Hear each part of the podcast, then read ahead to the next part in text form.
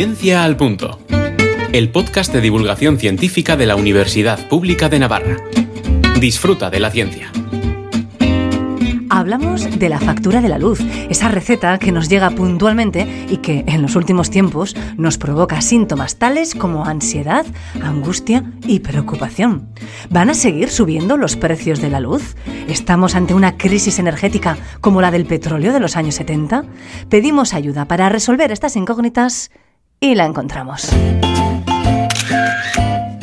Yo soy Mar Rubio Varas, soy catedrática de Historia e Instituciones Económicas en la Universidad Pública de Navarra, soy también la directora de INARVE, del Instituto para la Investigación en Empresa y en Economía, y tengo una trayectoria de formación como economista, de investigación como historiadora y mi campo de historia específicamente es el de la historia de la energía.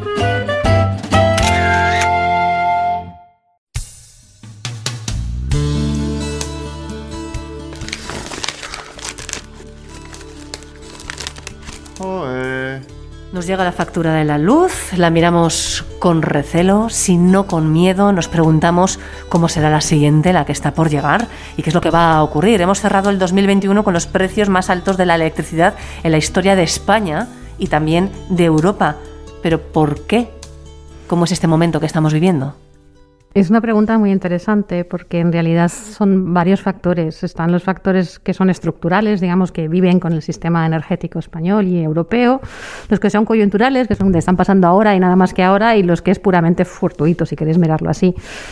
Entre los estructurales hay bastantes cosas escritas ya sobre cómo se fijan los precios en España y en Europa, con el sistema marginalista, que pone el precio más alto de la última, sistema que entra en, el sistema eléctrico y también el escaso margen de maniobra que tiene el sistema eléctrico europeo, que está muy poco conectado entre sí, de manera que cada uno es un poco una isla. Esos, digamos, son los que son problemas de muy largo plazo y que no se van a resolver inmediatamente. A eso se suma una serie de factores que son coyunturales de, de este invierno, si queréis verlo así que tienen que ver con que hemos vuelto al nivel económico que teníamos antes de la pandemia, consumiendo más energía en todos los sectores, pero especialmente el eléctrico. Eh, un sector eléctrico que en una parte importante vive del gas eh, que viene de, Rusia, por otra parte, y Rusia ha estado cortando su suministro a Europa durante los últimos meses del año. A eso en Europa además se suma que por casualidad ha soplado muy poco viento y esos son los factores fortuitos y que Francia tuvo que apagar casi un tercio de sus reactores por un encuentro casual tecnológico sobre algo que podría ser un problema, pero que no necesariamente lo es, pero por cuestiones eh, de seguridad nuclear decidieron parar los reactores en, la última, en los últimos días de diciembre. Y eso ha forzado a todos los demás países a exportar hacia Francia, empujando los precios hacia arriba. en realidad es una conjunción de factores que no tienen por qué continuar, pero que todos juntos han hecho que ese final de año sea espectacular, tanto en España como en Europa. ha sido un cóctel molotov que nos ha puesto a todos patas arriba y con la factura de la luz altísima. Altísima, la más alta que recordamos en la historia, tanto en España, pero insisto, en Europa en todos los países europeos incluso aquellos que están muy bien integrados, como en el norte de Europa, en los países escandinavos, donde depende mucho más de la hidro, por ejemplo, y mucho menos del gas, también han marcado récords históricos este, los últimos meses de, 2021 y en algunos de los primeros días de, del 22. ¿Y es esto puntual o se puede repetir? Es difícil y yo creo que está todo el mundo tratando de mirar la bola de cristal y los factores estructurales no los vamos a corregir de manera inmediata. Eh, Sabéis, los políticos españoles y no solo se ha discutido mucho sobre el tema de los precios marginalistas y Europa se negó a cambiar el sistema porque efectivamente cuando los precios son más baratos es la manera más barata de garantizar a los consumidores los precios eh, y por tanto defienden no se va a cambiar la manera de fijar los precios.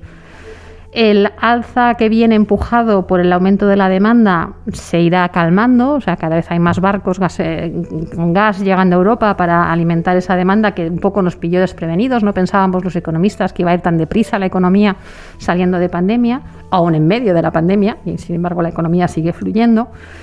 Y el problema en realidad son esos factores que tienen que ver con la coyuntura y con la suerte.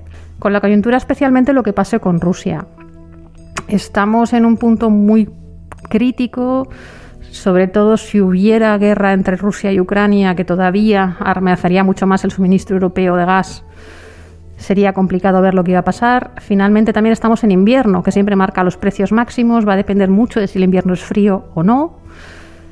de cuánto viento sople y de si los franceses tienen que seguir apagando centrales nucleares. Entonces es muy complicado saber cómo vamos hacia adelante. Eh, yo quiero pensar que los peores días del precio de la electricidad los hemos dejado atrás, pero que tardaremos en bajar a niveles por debajo de los 100 euros megavatio hora, que es un poco los precios que siguen siendo muy altos. Teníamos un máximo que estaba fijado en 180 históricamente.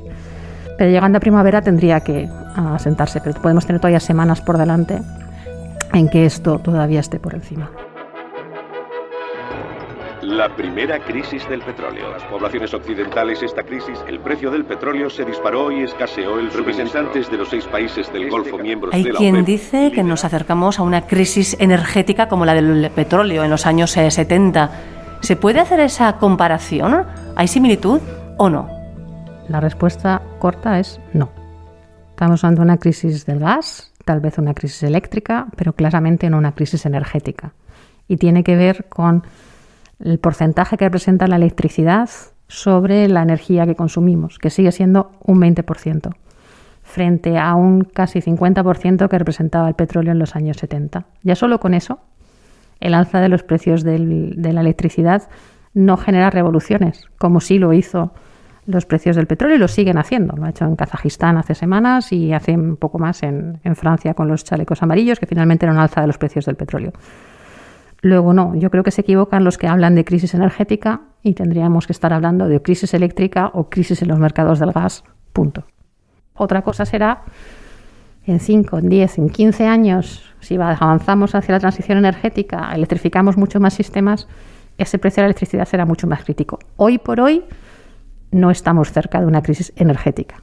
Pero sí que nos eh, encaminamos o queremos encaminarnos a un escenario en el cual la electricidad tenga mayor peso. Será en ese momento cuando debamos preocuparnos para que no sea tan grave eh, sus vaivenes ¿no? en nuestra, en nuestra Sí, vida. Efectivamente, es la transición energética que estamos tratando de conducir desde todos los ámbitos y que va hacia mm, reducir nuestra dependencia de los mm, combustibles fósiles. Ya os he dicho antes que era un 40% petróleo, hay otro 30% de gas. Reducir eso a- al mínimo imposible o hasta cero, si es- puede ser posible, implica electrificar. Y implica electrificar a precios que sean estables y asequibles. Y en principio las renovables tienen la promesa de hacer eso. Pero se está empezando a ver estos días que tal vez con un sistema marginalista los vaivenes son excesivos para el mercado. Entonces, esa es parte de los problemas estructurales que tendremos que resolver a lo largo de los próximos años, pero que ahora mismo no son los responsables de la subida del precio, porque también se ha escrito mucho y se ha dicho mucho de manera muy interesada que esta crisis de los precios de la electricidad era consecuencia directa del compromiso europeo con las transiciones energéticas y con el reducir el consumo de fósiles. Y bien al contrario, no, es precisamente responsable es el gas. Eh, si no hubiéramos eliminado el gas de la producción eléctrica, no estaríamos hablando de los precios de la electricidad en máximos. Entonces, eso tiene que quedar muy claro que esta crisis de hoy no tiene que ver con la transición energética. Y que si algo la transición energética hará es eliminar al menos esta fuente de incertidumbre que son los precios del gas. Tendremos otras, pero no los precios del gas.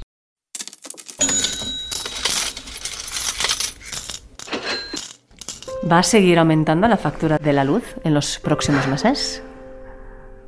Me gustaría decir que no con seguridad, pero lo más que puedo decir es que el invierno, si es frío, seguramente traerá alzas de los precios.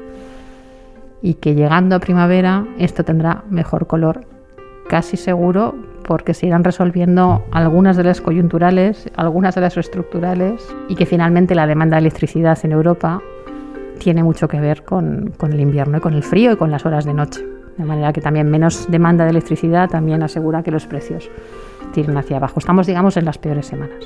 Hay quien dice que lo que nos falta es independencia en España, que si tuviéramos más independencia energética nos iría mucho mejor. Esta es una cuestión compleja, porque enseguida se, como economista, a mí las apelaciones a la independencia energética me ponen muy nerviosa porque me suenan a autarquía y los economistas somos grandes defensores del mercado. Pero es que además, en el caso de la electricidad en concreto, España ya es una isla eléctrica. Eh, solo un 3% de nuestra generación eléctrica se importa o se exporta cada año. está muy por debajo de los niveles que la Unión Europea estimaría como necesarios, que entraría en torno a un 10%. De hecho, somos el único país de Europa que no cumple con el, con el mínimo. Tiene que ver con que tenemos dos conexiones muy endebles con Francia por los Pirineos y una conexión con Portugal, que también es pequeña, además de que Portugal tiene una demanda eléctrica relativamente pequeña y una pequeña conexión con Marruecos. De manera que ya somos independientes eléctricamente y eso no nos ha ahorrado ningún disgusto este invierno. Bien al contrario, si tuviéramos una capacidad de interconexión más grande, podríamos garantizarnos que entrara electricidad más barata cuando nosotros no podemos producirla y al tiempo exportar la nuestra a nuestros vecinos cuando ellos no la pueden exportar. Os contaba antes que Francia tiene o ha tenido un tercio de sus reactores parados y ha tenido al máximo el nivel de importación desde España, los 2.000 megavatios, y no ha habido manera de empujar más porque es que no cabía más por el enchufe. Eh, Francia hubiera tomado más electricidad nuestra y hubiera bajado el precio de la electricidad en Francia porque nuestra electricidad renovable los días que ha soplado el viento hubiera sido una buena fuente para los franceses y viceversa. Si Francia hubiera podido exportar a España cuando tiene toda su producción nuclear en marcha, seguramente hubiera entrado mucho menos gas en el sistema español. Luego, al revés, yo no creo que tengamos que ir hacia más independencia eléctrica. Lo que tenemos que ir hacia mayores niveles de dependencia, mayores conexiones, interconexiones con nuestros vecinos, tanto en el norte como en el sur. ¿Hay algo más que tengamos que copiar de otros países en Europa y que nos venga bien saber de sus mercados energéticos? Tenemos tareas por delante. una tarea ingente ahora mismo, por ejemplo, es la del autoconsumo eléctrico donde está por desarrollarse todo el marco legislativo sobre cómo va a ser posible que tanto empresas como eh, particulares generen su electricidad, la consuman y a ser posible la vengan al mercado. Eso está desarrollado en algunos países europeos como Alemania más que en España. Eh, se habla mucho también de los coches, la batería del coche eléctrico va a ser capaz de amortiguar los picos de demanda, pero está sin resolver ni tecnológicamente, ni en el modo de negocio, ni legislativamente como tu coche que está aparcado en tu casa y enchufado a red, en qué momento esa batería puede servirle al, mercado eléctrico. Entonces, en realidad, ya no es que tengamos que aprender de otros países, quedan muchas incertidumbres sobre cómo va a ser esa transición necesaria, no tenemos más remedio que hacerla, hacia un modelo más eléctrico, más electrificado, más distribuido, en que la electricidad no se genere en centrales eléctricas pocas y muy grandes, sino en muchos más sitios a lo largo del país.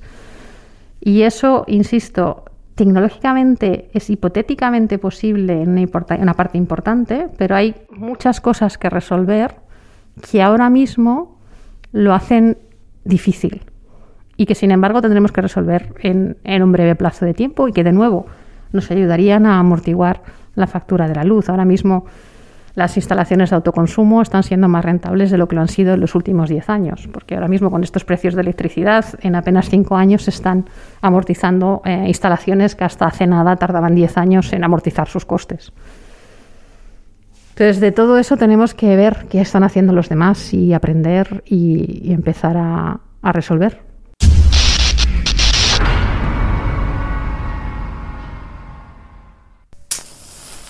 El supuesto y futuro apagón eléctrico. ¿Llegará? ¿Es real? ¿Es un temor que debemos sentir? El apagón eléctrico vino de un aviso del gobierno austríaco a sus ciudadanos de que esto podría pasar en Austria.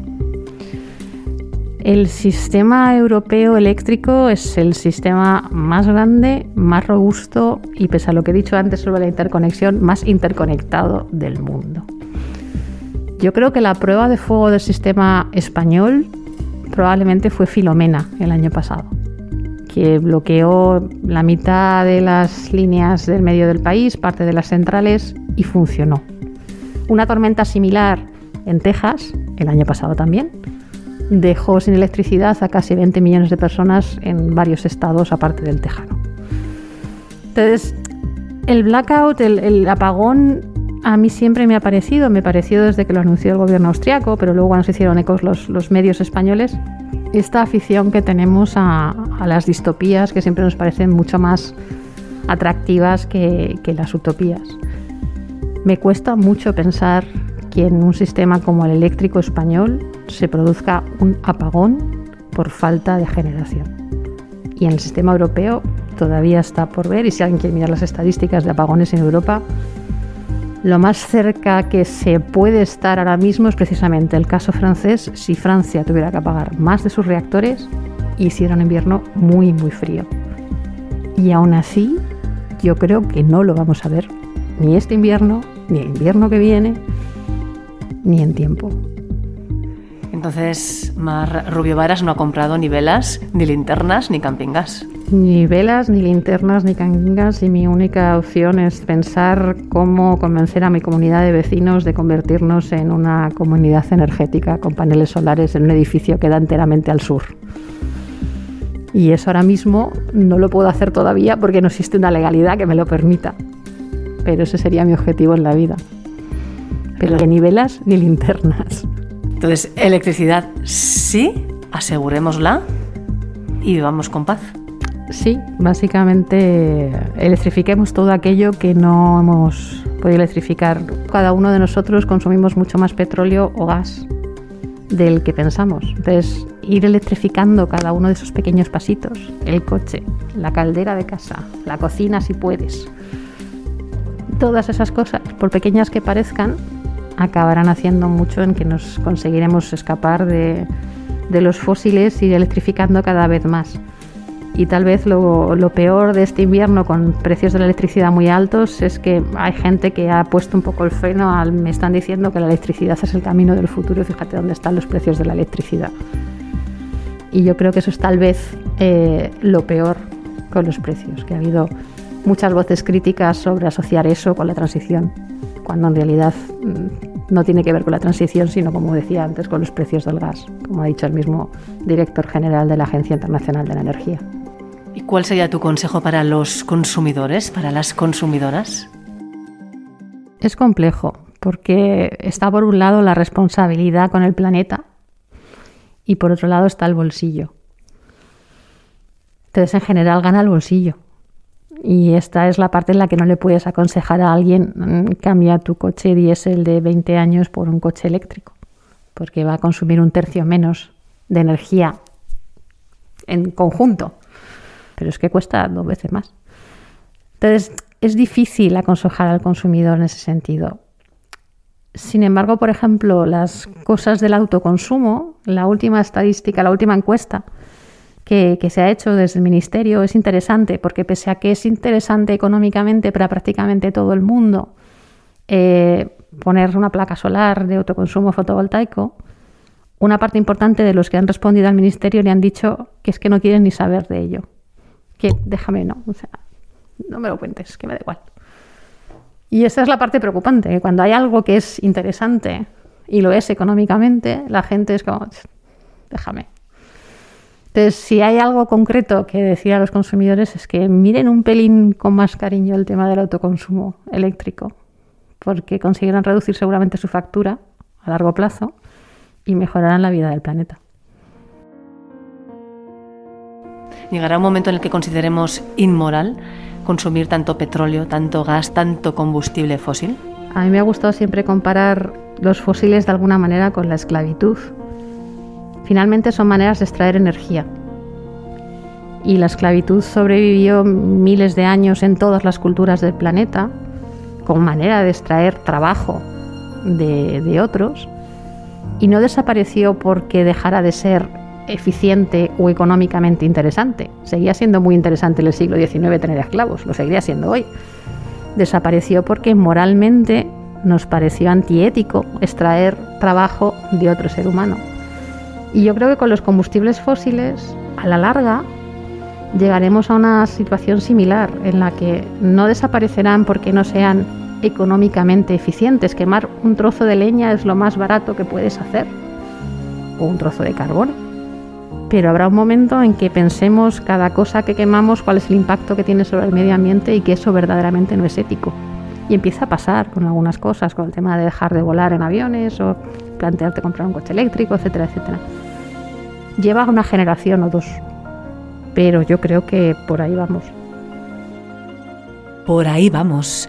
Queda por ver dónde finalmente nos llevará el futuro y cómo se resolverán las incógnitas de la energía, pero eso todavía no está escrito.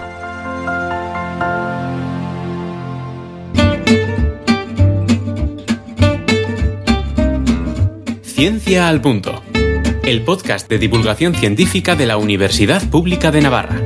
Directo a tu mente.